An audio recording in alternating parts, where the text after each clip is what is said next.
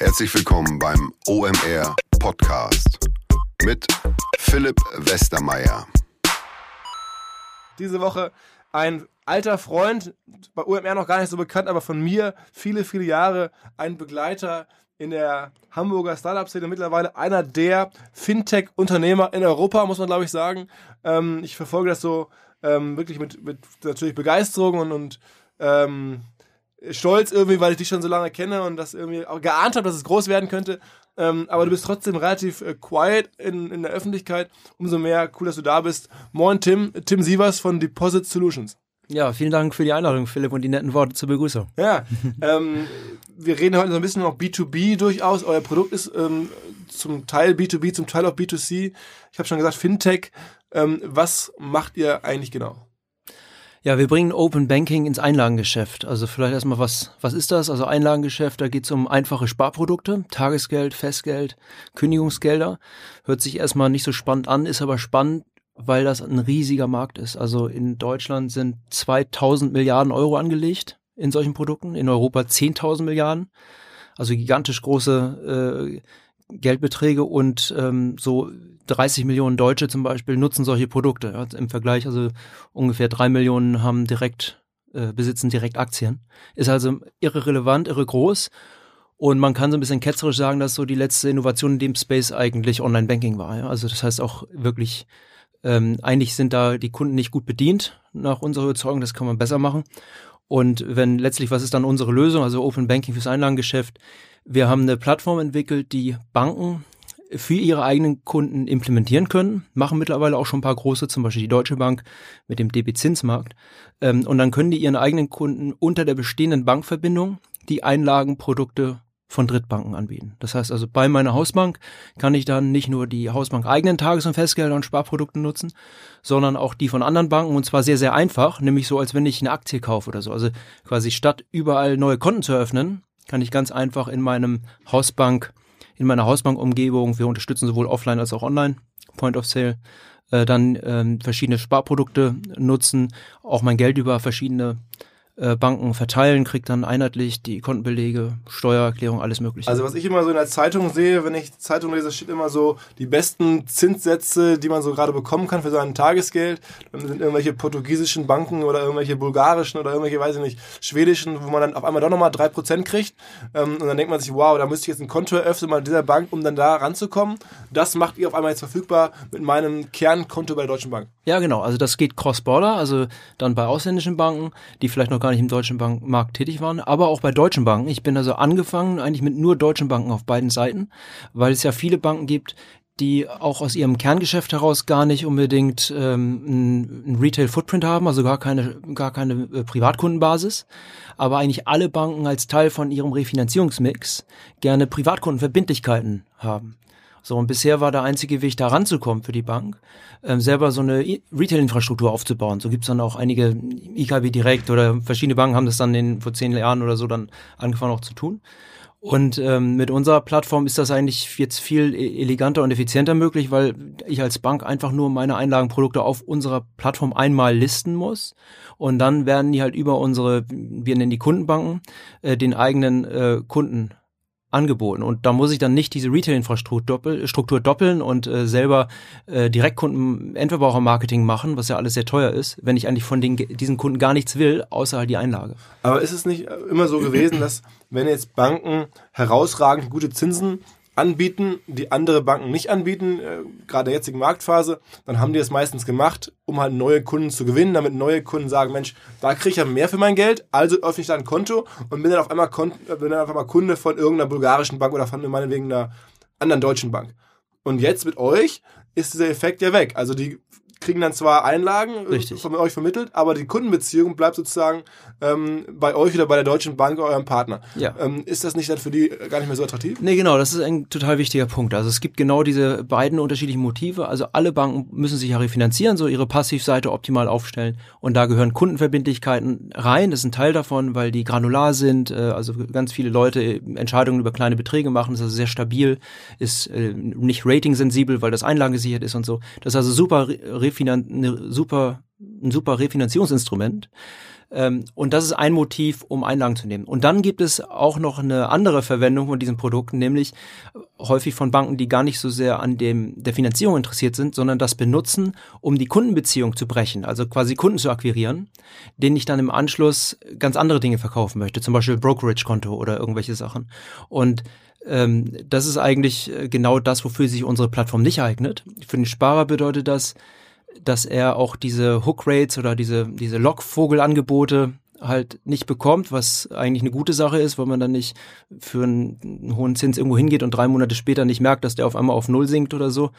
Ähm, also wir haben jetzt eher so den Ansatz, dass wir sagen, bei uns kriegt man halt eine faire Lösung, die äh, dauerhaft äh, einem dieses Problem löst als Sparer.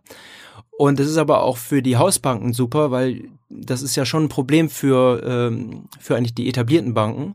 Ähm, wenn so Challenger-Banken in den Markt kommen, dann eigentlich über hohe Tages- und Festgelder, die in Wirklichkeit nicht vom Treasury, sondern aus Marketingbudget bezahlt werden, äh, ihnen die ganzen Kunden wegschnappen. Das ist also in den letzten 25 Jahren noch passiert. Ne? Also wir hatten ja schon eine Welle von Challenger-Banks, äh, eine ING DIBA gab es früher nicht in Deutschland, Consorsbank, Comdirect, diese ganzen Banken, die heute mehrere Millionen Kunden haben, ING DIBA glaube ich jetzt acht Millionen, so groß wie die Deutsche Bank, ähm, die haben die eigentlich alle gewonnen über das Tagesgeldangebot. Und das ist bisher für den Incumbent, also für die etablierten Banken, im Grunde nicht zu verteidigen gewesen, weil du kannst nicht einfach für alle deine Kunden den Zins anheben, um sowas abzuwehren. Das ist viel zu teuer. Und dann äh, ist man dem eigentlich so ein bisschen schutzlos ausgeliefert. Mit unserer Lösung kann die Bank das für ihre Kunden etablieren, hat diese Produktkategorie, sag mal, ähm, attraktiv komplett bedient, äh, unabhängig von den aktuellen Bedürfnissen des eigenen Treasuries und kann dann auch ähm, der Hub für das Einlagengeschäft ihrer Kunden bleiben und diese Kundenbeziehung exklusiv halten. Aber ist genau, das ist ein ganz wichtiger Punkt, diese Unterscheidung zwischen Einlage zur Refinanzierung oder als Kundenakquisemittel. Okay. Ähm, aber generell im Bankenbereich hat man das Gefühl, auch wir hatten gerade ein bisschen gesprochen, Marketing läuft fast nur über irgendwelche Preisvorteile, sei es bessere Zinsen, sei es irgendwie keine Gebühren. Also man hat gar nicht das Gefühl, dass im Bankenbereich so Marken so eine Rolle spielen, obwohl ja viel in Marken investiert wird. Würdest du es auch so sehen, dass irgendwie auf einmal ein Ingenieur kommt, ein bisschen bessere Konditionen anbietet, auf einmal sind da alle? Oder jetzt, man sieht ja auch bei den Fintechs, auf einmal kommt da irgendwie eine Firma, ähm, und sagt, kannst du überall kostenlos Geld abholen, haben auf einmal Hunderttausende von Neukunden wegen so einem kleinen Feature eigentlich. Ja, okay. Also ich meine, wir, wir, haben so ein bisschen First-Hand-Erfahrung auch da, weil wir ein eigenes B2C-Angebot auch betreiben mit zinspilot.de. Zinspilot ist im Grunde wie ein ähm, Kunde unserer eigenen Plattform, so wie die Deutsche Bank oder Fidelity auch Kunden der Plattform sind und diese Technologie, ein, ein Kontotechnologie nutzen, äh, macht auch Zinspilot das und vertreibt dann im Grunde die Einlagenprodukte auf unserer Plattform direkt irgendwie an Sparer. Das heißt, wenn die, meine eigene Hausbank die Plattform noch nicht implementiert hat, Open Banking für Einlagen noch nicht bietet, kann ich bei Zinspilot einmal ein Konto eröffnen und dann über dieses eine Konto alle Produkte nutzen. So, und Zinspilot hat ja bei Null gestartet. Wir haben jetzt so 100.000 Kunden in ein bisschen mehr als zwei Jahren. Ähm, so, das läuft also sehr gut eigentlich und wir haben da auch dann letztlich die meisten Kunden, ich sag mal so ungefähr die Hälfte, mehr als die Hälfte der Kunden gewinnen wir da über Online-Marketing ähm, und äh, wahrscheinlich so 30, 40 Prozent einfach über Word of Mouth und Presse und so den Rest dann über Offline-Sachen. Also und da merken wir dann, weil wir die Einlagenprodukte verschiedener, verschiedenster Banken, äh, ausländischer, inländischer, große Marken, keine Marken, ähm, vertreiben, dass Marke und Herkunftsland also es ist sozusagen beim Zins, ist es, es ist nicht nur der Zins, der für ein Einlagenprodukt entscheidend ist. Marke und Herkunftsland spielen auch eine Rolle. Und das heißt also, ich muss letztlich fürs gleiche Volumen, wenn ich eine starke Marke habe, muss ich fürs gleiche Volumen einen geringeren Zins bieten, als wenn ich keine Marke habe und wenn ich eine äh, deutsche Einlagensicherung zum Beispiel habe, was so irgendwie die beste wahrscheinlich ähm, von der Stabilität ist, so nach meiner Einschätzung, dann muss ich auch einen niedrigeren Zins bieten, als wenn ich dann vielleicht eine Einlagensicherung aus einem anderen Land habe, was ein bisschen kleiner ist oder. Okay. Ähm, wenn du sagst, ihr habt die Hälfte irgendwie über Online-Marketing gewonnen, macht man da Facebook-Anzeigen? Was ist alles Google, Google-Anzeigen oder wo kommen die denn her? Ja gut, also ich glaube so im Wesentlichen so drei Kanäle. Also ähm, sind so unsere am wichtigsten für uns. Also einmal Partnerschaften mit den großen äh, Portalen und Vergleichern machen wir. Ähm, zweiter wichtiger, also das sind dann so, keine Ahnung, finanzen.de äh, oder vergleich.de, tagesgeldvergleich.net oder kritische Anleger. Ähm, die sind wichtig. Zweite Säule ist so, dass äh, Affiliate-Netzwerke sind ein wichtiger Kanal, also ganz, ganz viele kleine Betreiber, äh, wo man so auch Longtail-Traffic irgendwie dann gut erreicht. Das bringt aber was in Summe. Und dann haben wir halt die Performance-Kanäle, also Google AdWords oder so, also wo wir dann auch eher nicht auf die, sagen wir mal so, Haupt äh, Keywords gehen, weil das einfach schon sehr, sehr teuer geworden ist. Ähm, da muss man dann irgendwie so sehr granular optimieren, aber das ist auch ein wichtiger Kanal für uns. Was ja viele gar nicht so im Blick haben, das ist gerade schon gesagt, im Affiliate-Bereich, es gibt ja sogar ganz dediziert für den Finanzbereich Affiliate-Netzwerke, die nur sowas bedienen. Ne? Also die machen dann als ein Vertical nur, nur Finanzen. Ne? Genau, also da gibt's irgendwie, genau, also da gibt's gute Instrumente. Wir haben auch ein, jetzt mittlerweile ein gar nicht so kleines Team irgendwie bei Zinspilot, äh, mit dem wir auch ähm, Savedo, das ist die zweite Endverbrauchermarke, die wir äh, auch betreiben, ähm, steuern und die sind da sehr, ähm, ja, die sind da natürlich sehr hinterher, das irgendwie ständig auch zu optimieren. Wir haben da mittlerweile auch eine sehr gute Reichweite äh, aufgebaut, äh, vor allen Dingen in Deutschland. Wir sind jetzt auch in Holland und Österreich ähm, gestartet, starten jetzt gerade, also dieses Jahr in der Schweiz und in Großbritannien. Ähm, und äh, da kann man auch noch viel mehr machen, aber ähm, das ist auf jeden Fall, das ist auf jeden Fall was. Also wir, wir kommen ja von dieser Frage mit der Marke, wo man dann sagen muss, die Produkte zeichnen sich schon durch andere Dinge auch aus als rein der Zins den Zins, der draufsteht. Vielleicht mal zurück zur, zur deiner Firma. Du bist jetzt eine ganze Weile unterwegs, was euch auch, glaube ich, auszeichnet. Ihr habt eine, eine lange Time to Market, lange am Modell gearbeitet. Ihr müsstest auch eine BaFin-Lizenz ähm, dir sozusagen erarbeiten oder verdienen ähm, und hast richtig auch ähm, beeindruckende Finanzierungsrunden äh, hinbekommen. Also zuletzt irgendwie habe ich in der Presse groß gelesen, Peter Thiel bei euch investiert. Sag mal so ein paar Worte zur Genese. Ja, okay. Also also zur, zur Firma vielleicht erst und dann nochmal zu den Funding-Runden kann ich auch noch was erzählen. Also genau, ich habe 2010 die Idee gehabt und habe 2011 die GmbH gegründet und äh, hast du ja auch alles sozusagen firsthand ja, sozusagen ja. miterlebt. Hat dann äh, auch wirklich lange gedauert, diese Idee umzusetzen, denn es geht dann schon relativ stark ans Eingemachte in der Wertschöpfungskette für Einlagen, äh, weil wir eigentlich weg davon gehen, dass äh, jeder Kunde mit jeder Bank nur für ein Einlagenprodukt eine Bankverbindung braucht. Ja, also so zur als Analogie so wenn oder als vielleicht als Beispiel halt äh, fünf Sparer auf der einen Seite und fünf Banken auf der anderen Seite, wenn äh, man wenn die in der herkömmlichen Wertschöpfungskette ähm, Sparprodukte nutzen wollen, dann gibt's 25 Konten. Ja, jede, jede Bank mit jedem dieser Sparer. Und in unserem Setup gibt's nur fünf Konten, nämlich die Konten, die jeder dieser Sparer ohnehin mit seiner Hausbank hatte. Das ist also ein, so ein Deduplizieren von Infrastruktur ähm, und eigentlich so ein Redesign von der Wertschöpfungskette in dem Space. Das ist ähm, dann aber für Banken und Aufsicht und Einlagensicherung natürlich wichtig, das alles gut zu verstehen. Das heißt, ich habe im Grunde die ersten zwei, drei Jahre damit verbracht, gemeinsam mit den wesentlichen Marktteilnehmern abzustimmen, wie kann das funktionieren, äh, dass das dann für alle ähm, so die gewünschten Ergebnisse bringt, dass das also kompatibel ist. Ähm, und äh, das, äh, genau, lange Time to Market gehabt. Ähm, Banken sind ja, also ich habe, wir haben keine Bar, also es war sozusagen Teil der der äh, Zielsetzung war, das zu machen, ohne selber eine Bank sein zu müssen. Ne? Also das heißt, wir haben keine BaFin-Lizenz und äh, brauchen auch keine. Und diese Erlaubnispflichtigkeit ähm, sicherzustellen, dass wir nicht in die Erlaubnispflichtigkeit kommen, war auch ein wichtiger Teil okay, der, des Plattformdesigns. Okay, okay, ja, und ähm, nichtsdestotrotz haben wir uns natürlich auch auch mit der Aufsicht äh, auch regelmäßig auch in anderen Ländern sozusagen tauschen wir uns aus. Ähm, weil dann natürlich ähm, die auch einen Blick auf alle Marktteilnehmer haben und nicht nur auf die direkt Beaufsichtigten. Ähm, genau, und dann kommt hinzu, dass ja auch Banken sind ja scheue Wesen, also die wollen ja auch keine Fehler machen. Wir sind in einem sensiblen Bereich äh, mit Einlagen, das heißt, man muss auch gut dokumentieren, dass man das alles kann. Also wir haben schon seit 2011 in Nischenanwendungen diese Treugeberverwaltung, die das im Kern ist, im Betrieb, in der Kautionskontenverwaltung unter dem schönen Namen Deutsche Kautionspartner betreiben wir also unter anderem ein Angebot für die Mietkautionskontenverwaltung. Und äh, dann haben das Open Banking Ding eigentlich seit 2014 in Betrieb.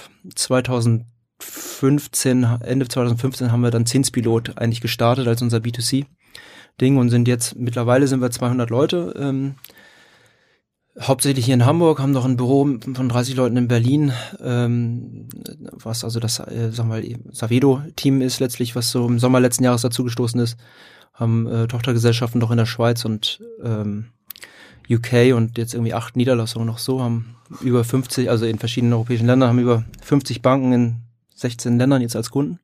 Ein paar große auch dabei und sind eigentlich so ganz, ganz froh. Also es hat schon jetzt äh, über die Entwicklung, es hat jetzt schon einen ganz guten Footprint. Also ich glaube, so etwa 25 Millionen Leute können über ein bestehendes Konto unsere Produkte nutzen. Ähm, wir haben jetzt mit der Deutschen Bank hatte ich schon erwähnt, dass die unsere Plattform implementiert hat. Ähm, der Genosektor, also so Volks- und Raiffeisenbanken hat unsere Plattform implementiert und ähm, das wird schon jetzt, also ich glaube, Open Banking insgesamt ist so ein Ding, wo man in zehn Jahren sagen wird, ist völlig klar, dass das auch für diese Produktkategorie kommen musste und das wird auch Marktstandard.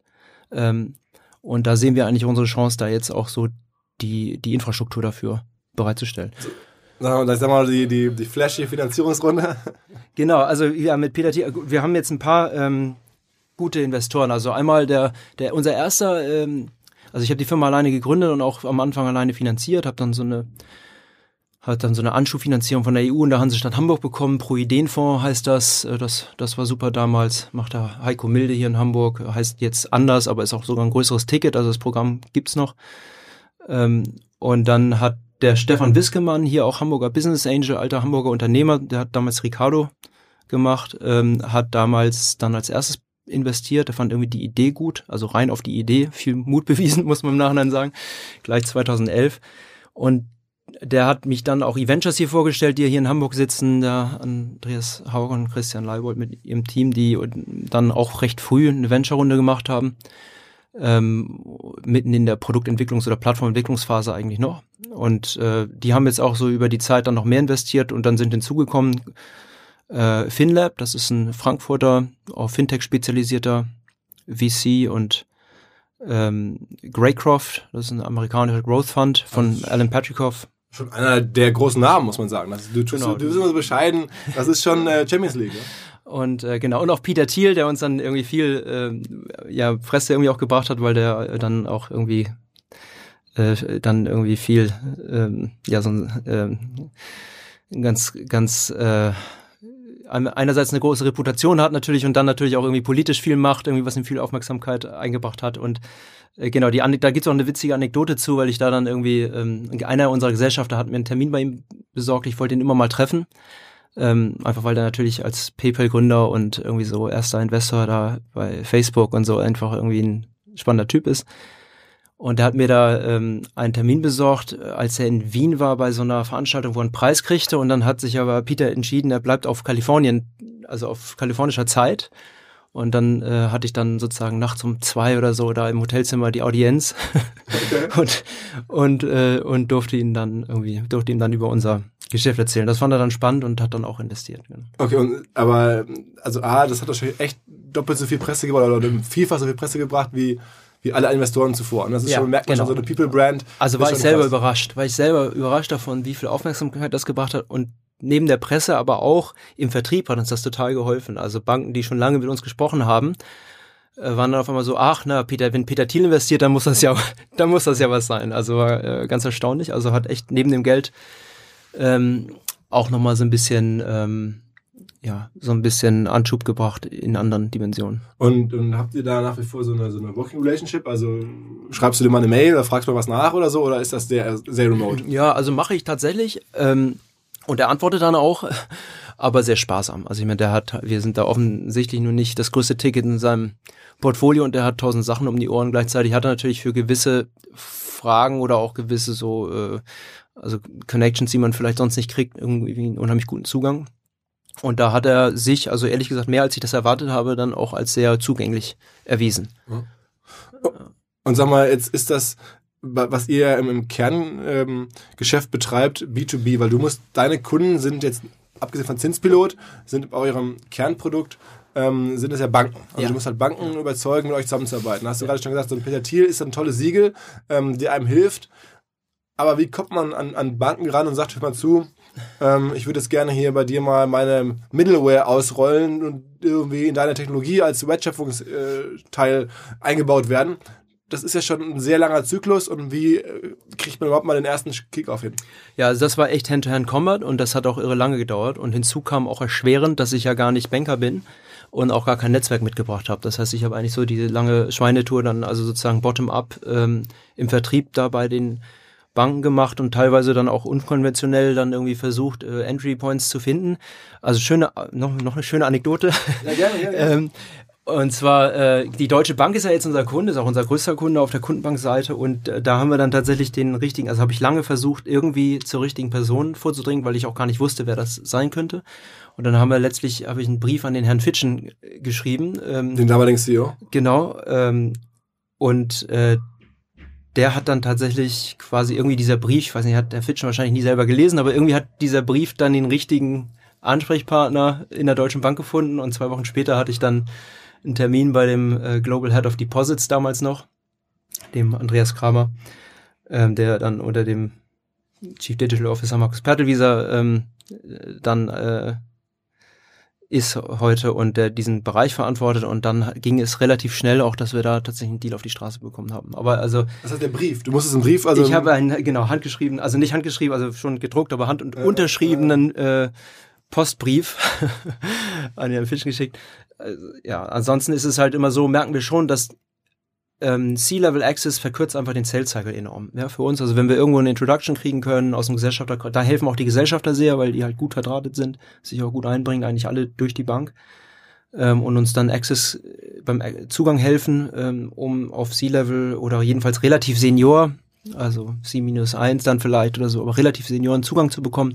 Das verkürzt so den Sales Cycle um ein halbes Jahr. Ja, weil man einfach sonst bottom-up natürlich durch die ganze Organisation muss und da haben alle auch andere Dinge zu tun. Da, äh, da ist man sozusagen eins von vielen Themen.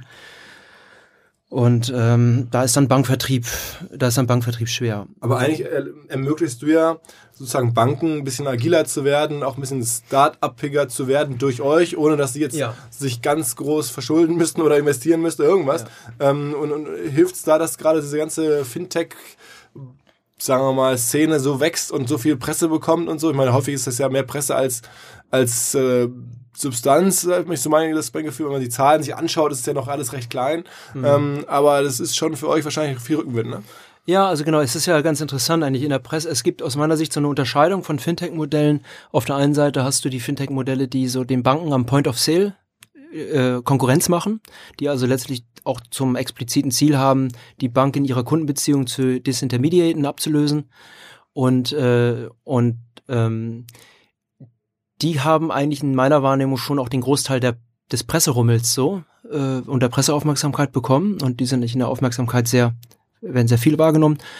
Und dann gibt's so die zweite Kategorie von äh, Fintechs, die sich eher als Enabler der Banken aufstellt, also als Middleware-Provider oder in irgendeiner Form Dienstleister von Banken und ähm, die eher so einen B2B-Ansatz fahren. Und das ist ja auch unsere DNA. Also auch wenn wir mit Zinspilot und Savido sehr erfolgreiche Endverbraucherlösungen da betreiben, die auch irre wachsen und so und irgendwie super Zahlen zeigen, sind wir halt von der DNA schon sehr auf dieses äh, Middleware für die New Financial Economy bauen irgendwie ausgerichtet. Und dieses Segment hat jetzt, glaube ich, nicht so viel Aufmerksamkeit bekommen, hat aber den großen, aus meiner Sicht eine, eine, eine große Relevanz, weil ähm, man einfach über die, die Skalierung über bestehende Bankkundenbestände kannst du halt viel, viel größer, kannst du viel schneller, viel größer werden. Also so ein schönes vielleicht Beispiel, was zu, zu verdeutlichen. Also mit Zinspilot hatte ich erzählt, sind wir so 100.000 Kunden, ein bisschen mehr als zwei Jahre haben wir dafür gebraucht. Also haben wir so 40.000 Neukunden im Jahr, ja, sind wir ganz stolz drauf.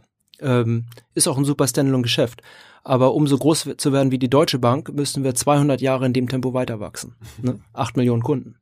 Und wenn ich dann äh, die Deutsche Bank dafür gewinnen kann, unsere Plattform einzusetzen, um ihre 8 Millionen Kunden mit unserer Lösung ähm, zu bedienen, dann ist das natürlich ein, ein, Weg, deutlich schneller eine Relevanz auch aufzubauen. Das heißt nicht, dass die Point-of-Sale-Modelle nicht auch erfolgreich sein können, aber ich glaube, dass also mit diesem Middleware-Ansatz hat man halt schon auch eine Möglichkeit, sehr, sehr schnell äh, die Relevanz zu hebeln, die man, die man hat. Und das wirkt sich natürlich auch auf Umsatz und alle möglichen Sachen dann aus.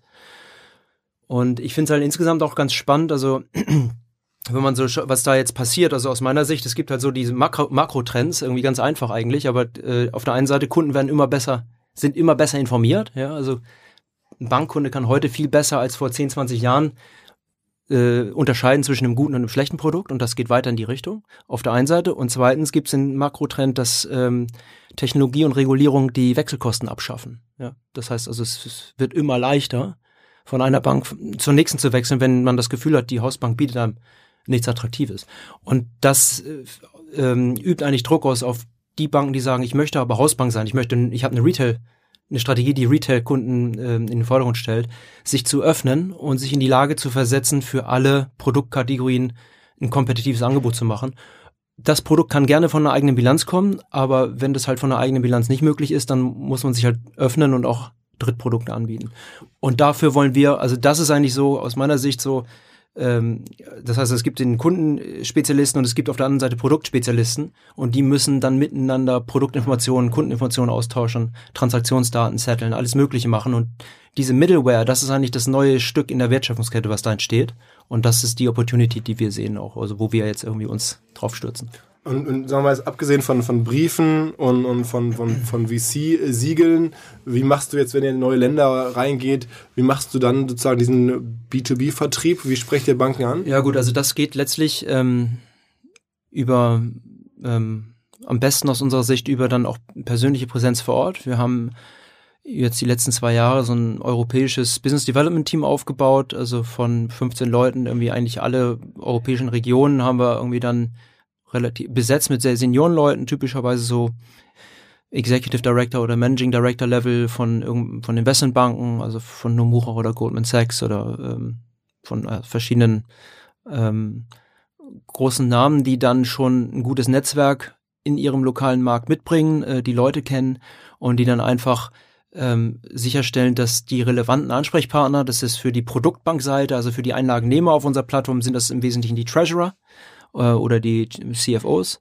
äh, dass die halt von der Möglichkeit wissen, hier ein neues Finanzierungsinstrument dem eigenen Funding-Mix beizufügen und auf der anderen Seite dann halt diese Kundenbank-Implementierung, dass äh, wir also Open Banking fürs Einlagengeschäft ähm, jetzt möglich gemacht haben, dass einfach sicherstellen, dass die relevanten Entscheider das wissen. Also ist alles schon auch sehr, person ich meine, sehr personenbezogen? Ja, auf Veranstaltungen, wir sind dann auf Veranstaltungen und besuchen halt die Banken und haben dann auch relativ, äh, also stellen sicher, dass wir die, die Banken in den jeweiligen Märkten gut kennen und ähm, versuchen dann im persönlichen Gespräch das zu erklären und dann halt auf den lokalen Branchenveranstaltungen das vorzustellen ähm, haben auch ein bisschen Pressecoverage mittlerweile irgendwie so in den verschiedenen Ländern auch äh, ganz gut hinbekommen, so dass das so nach und nach auch irgendwie so, glaube ich, jetzt mittlerweile schon deutlich bekannter ist als vielleicht noch vor irgendwie ein, zwei, drei Jahren. Lass noch mal kurz, bevor wir es äh, zu sehr außen vor lassen, über das Geschäftsmodell selber sprechen, weil ihr habt jetzt eine Menge Kunden, ihr bewegt da sozusagen Volumen äh, für dann die Banken oder halt auch als Zinspilot dann selber. Ähm, aber was ist euer Umsatz? Also was, wie ja, wann gut, kriegt genau. ihr Geld? Also das Geschäftsmodell ist ganz einfach. Äh, der Einlagennehmer, der sozusagen sagt, ich möchte hier sozusagen äh, Kundeneinlagen einwerben, der die Tages- und Festgeldangebote dann stellt, der bezahlt uns für das Volumen, das er über die Plattform einwirbt. Also die Bank bezahlt quasi uns ähm, variabel auf das Fundingvolumen, das sie über unsere Plattform hält. Das heißt, wenn sie nichts nimmt, dann kostet es auch nichts und äh, wenn sie dann was nimmt, dann wächst es proportional. Und ähm, wir geben davon einen Revenue Share ab an den Point of Sale Owner. Das heißt also die Kundenbank, die dann wiederum diese Produkte an die eigenen Kunden vertreibt, äh, die kriegt dann letztlich Provisionserlöse ähm, aus dieser Vertriebstätigkeit. Das ist also so dann ähm, im Grunde ganz ganz einfach unser Geschäftsmodell. Und einfach, das, das, das, sagst du so, aber das sind schon zwei, äh, also einmal der, der das Geld bekommt, der zahlt euch was, weil er das Geld bekommt und ja. ihr teilt euch das dann mit dem jeweiligen ähm, äh, Partner, Richtig. der das Geld besorgt hat sozusagen. Genau, und wichtig vielleicht dazu auch zu sagen, das ist, dass das nicht aus dem Zins geht, denn äh, wofür wird die, die, der Einlage, die einlagennehmende Bank, wofür bezahlt die uns? Die bezahlt uns dafür, dass ihr dieser ganze Aufwand, den sie vorher hat, in der in der Einzelkundengewinnung, der Einzelkontoeröffnung und in dem Betrieb von der Retail-Infrastruktur, der entfällt ihr. Ja, das heißt, es gibt so einen ganz äh, massiven Kostenblock eigentlich, den äh, der Einlagennehmer durch die Nutzung unserer Plattform äh, nicht hat. Und das ist dann auch Rechtfertigung für unsere Fee. Und hinzu kommt letztlich, dass halt auch einlagennehmende Banken durch ein Listing auf unserer Plattform, selbst wenn sie eine Direktbank betreiben, ja, wir haben mehrere Banken, die unsere Plattform nutzen, obwohl sie selber schon eine Direktplattform haben, äh, weil sie einfach dadurch die Reichweite für ihre Produkte vergrößern können. Und für jedes gegebene Funding-Volumen, was man so erreichen möchte, ist halt je größer die Reichweite, desto niedriger dann auch die Fundingkosten, mhm. die damit verbunden sind. Also, also verstehe ich, ich verfolge es ja auch schon eine Weile, aber ich glaube, es ist also sozusagen für den äh, Startup-Anfänger oder generell für den Fintech, äh, sagen wir mal, ganz Einsteiger ist das schon komplex und schon gut ausgedacht und muss man sich schon ein bisschen ähm, ja, überlegen und die, die, die Umwelt kennen, in der man da agiert, um auf solche Modelle zu kommen und zu wissen, was man da durchsetzen kann und wie man das hinbekommt. Also es ist nicht so, dass man wahrscheinlich so wie in einem normalen B2C-Modell irgendwie in der Uni sitzt und sagt, okay, ich verkaufe jetzt mal das und das. Äh, da muss man dann schon ein bisschen, bisschen länger drüber nachdenken. Aber umso erstaunlicher, dass du das ja eigentlich äh, sozusagen dir ausgedacht hast, ohne Banker zu sein. Das finde ich schon äh, besonders. ja, gut, ich meine, ähm, ja, also ich habe ja. Deswegen, weil du sonst n- nicht mehr die Naivität hättest zu glauben, dass es gehen kann. Also Naivität hilft, hilft glaube ich, grundsätzlich als Gründer immer. Äh, man, ähm, äh, also wenn man die Aufgaben so ein bisschen unterschätzt. Aber ähm, es gibt schon auch im Banking so dieses Geschäftsmodell des Geldhandels auch schon äh, sehr lange. Das ist dann sozusagen mit Telefon und Papier und so herkömmlich. Und das heißt also, das ist jetzt ein, ähm, also dass, dass man der, als derjenige, der die Finanzierung nimmt, dafür auch was zahlt, ist irgendwie ganz gut eingeführtes Grundkonzept und es hilft ja auch insgesamt so in meiner Erfahrung, wenn man mit dem eigenen Pricing auf so m, gelernten ähm, Mustern so ein bisschen auf, aufsetzen kann, um das dann auch vernünftig durchsetzen zu können. Das ist auch hier dann entsprechend für uns dann leicht gewesen, weil es irgendwie gelernt war, dass man als Einlagennehmer für äh, Finanzierung auch was bezahlt. Aber sozusagen euer Umsatz am Ende ist dann gar nicht notwendigerweise riesig groß, weil es muss dann ja nur noch die Kosten decken, die ihr habt. Personal, Technologiebetrieb logischerweise. Ähm, aber das Marketing ist dann schon bezahlt. Äh, und, und ihr habt am Ende ja dann nur noch eigentlich den Overhead zu decken von dem, was ihr reinbekommt. Ja, genau. Also in unserem Modell ist jetzt erstmal so, ähm, dass also die, äh, die ähm, Kosten der Kundengewinnung sind ja dann beim Point of Sale Owner. Ja, ja, der kriegt dafür ja auch eine, einen Provisionserlös dann. Ähm, wir haben also da keine B2C-Vermarktungskosten. In unserem eigenen B2C-Angebot, Zinsblut, haben wir natürlich B2C-Vermarktungskosten. Ähm, ich glaube, ähm, also das Schöne an, der, an dem Markt und dem Modell ist eigentlich, dass das schon sehr, sehr gut skaliert. Das heißt, der Umsatz kann da schon sehr groß werden auch und es sind auch wiederkehrende Umsätze. Das ist also, glaube ich, ein qualitativ hochwertiges Geschäft, weil es sehr äh, sticky ist. Ähm, natürlich, weil Banken ja Funding einwerben, um es dann auch zu halten in der Regel. Ähm, aber wir haben natürlich schon dann letztlich da so, in, in, so diese Plattform, ähm, diesen Plattform-Setup, der auch so gewisse Skaleneffekte dann erlaubt. Und das merken wir auch, dass das äh, jetzt auch seit ein paar Jahren auch ganz gut zum Tragen kommt. Ich meine, das sind 200 Leute, davon jetzt einige Ex-Goldman Sachs und so hast du gerade so eben mal im Nebensatz erwähnt.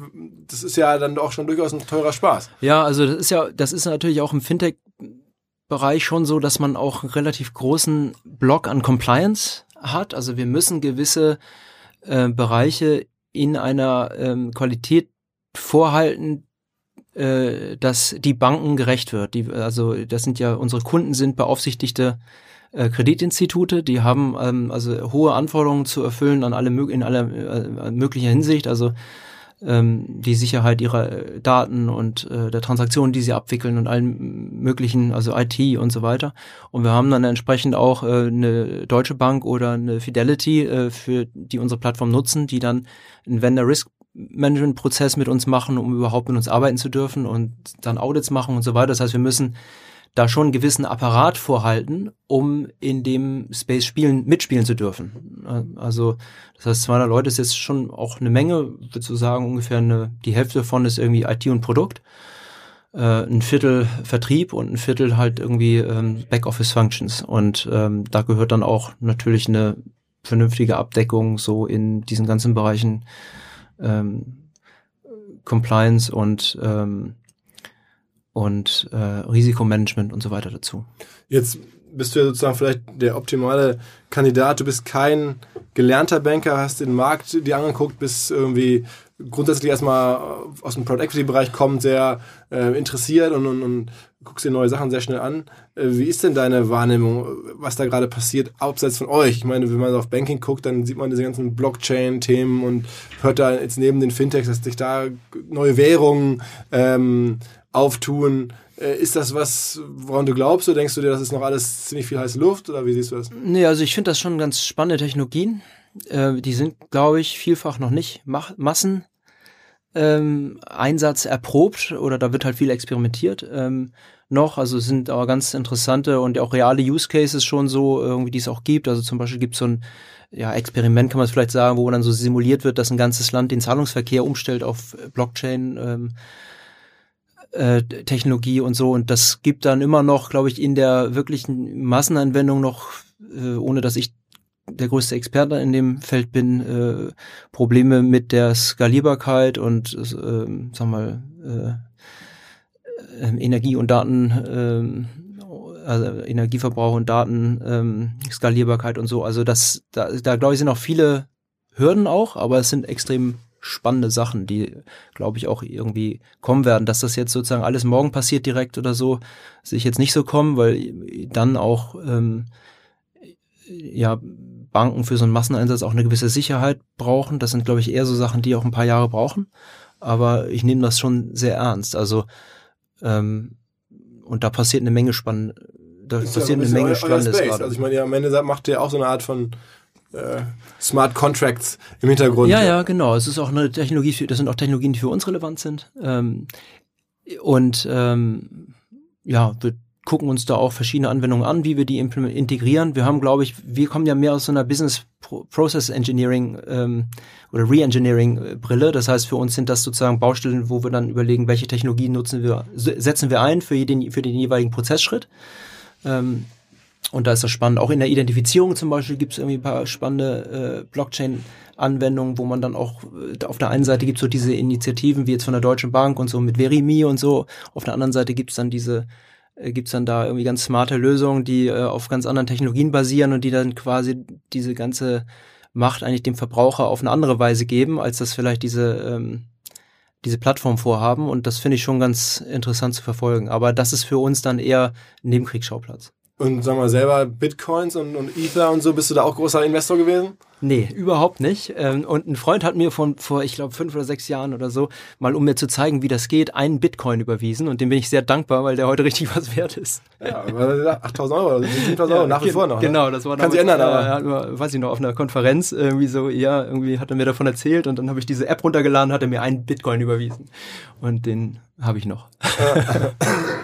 Aber Okay. wie gesagt, ist sechs, sieben Jahre her oder fünf, sechs Jahre her oder so. Nee, aber äh, abgesehen davon bin ich da überhaupt nicht an Bord und ähm, wundere mich, da kann ich mich auch nur drüber wundern, ohne es, glaube ich, ausreichend zu verstehen, dass ich es beurteilen kann. Weil du sagst, das ist einfach hartes, hartes irgendwie, äh, weiß nicht, Trading oder, oder Wette. Das ist halt schon sehr spekulativ, glaube ich, Ja, alles ja. gerade. Das, das hat wenig, Subst also wenig jetzt so fundamental Wert an, an der Stelle. Ne? Also zumindest keinen, den ich sehen oder erkennen könnte. Ja. Okay. Ähm, was glaubst du, äh, wie, geht's bei euch weiter? Ähm, du kannst ja schlecht an Banken verkaufen, weil du musst ja eine gewisse Unabhängigkeit haben, hätte ich jetzt gesagt. Ähm, da musst du irgendwann eines Tages, wie ich dich kenne, träumst du sicherlich eher den IPO-Traum als jetzt irgendwie den großen Exit-Traum an, an, äh, an irgendeine große Firma.